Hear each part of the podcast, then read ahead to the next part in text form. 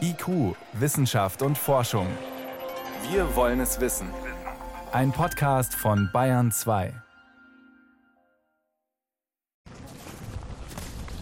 Im Gänsemar stapfen vier Menschen mit Schneeschuhen oberhalb des Skigebietes im Kütai in Tirol durchs Gelände.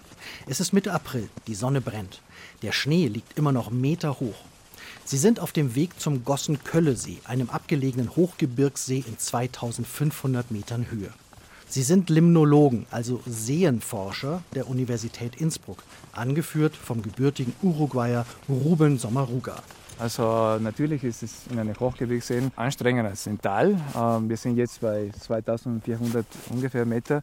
Und natürlich, je höher man geht, desto anstrengender wird. Hier forscht die Gruppe schon seit Jahren zu den Auswirkungen von Klimawandel und Luftverschmutzung. Weil der See so abgelegen ist, gibt es weniger direkten und störenden Einfluss des Menschen. Als erstes müssen die Forscher den See öffnen, wie sie das nennen, also ein Loch in die Decke graben. Allein der Schnee ist einen halben Meter hoch, darunter das Eis. Es ist sehr hart, das mit den Hacken der, der Eis zu erschneiden. Das dauert ziemlich lang. Wir rechnen hier mit mindestens 1,6 Meter Eis.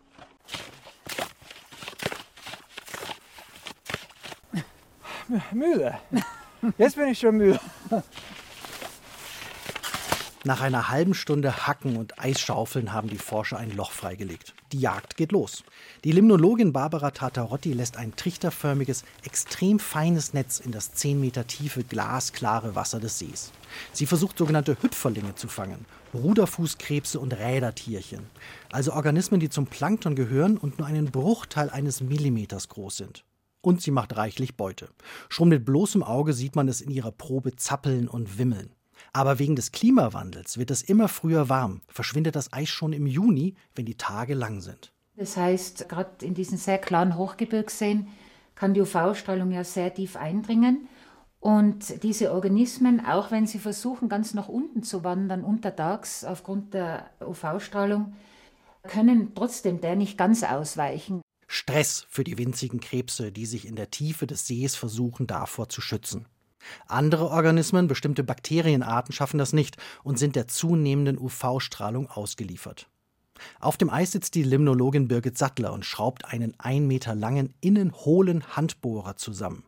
Sie will Eisproben holen mit den darin angeblich massenhaft lebenden Bakterien. Also da spürt man jetzt die erste Eisschicht.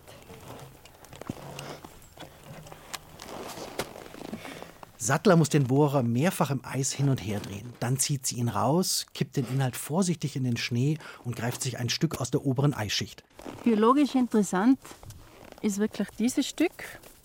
Das ist jetzt wirklich nur Matsch, das ist Seewasser geflutet mit Schnee.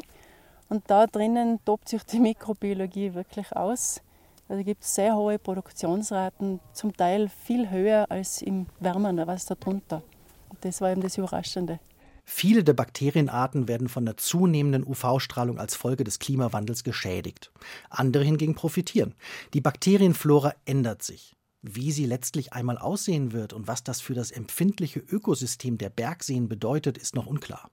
Und es gibt noch weitere Veränderungen. Wegen des Klimawandels wachsen auch mehr Pflanzen in größere Höhen und bringen mehr Nährstoffe in Bergseen ein.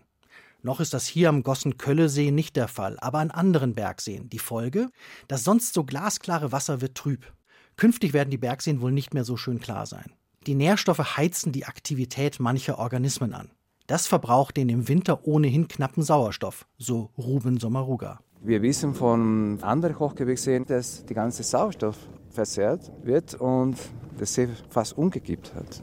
Also das macht schon uns Sorgen, ja, solche Veränderungen. Die Seen der Berge verändern sich. Wie sie künftig aussehen werden, ist noch unklar.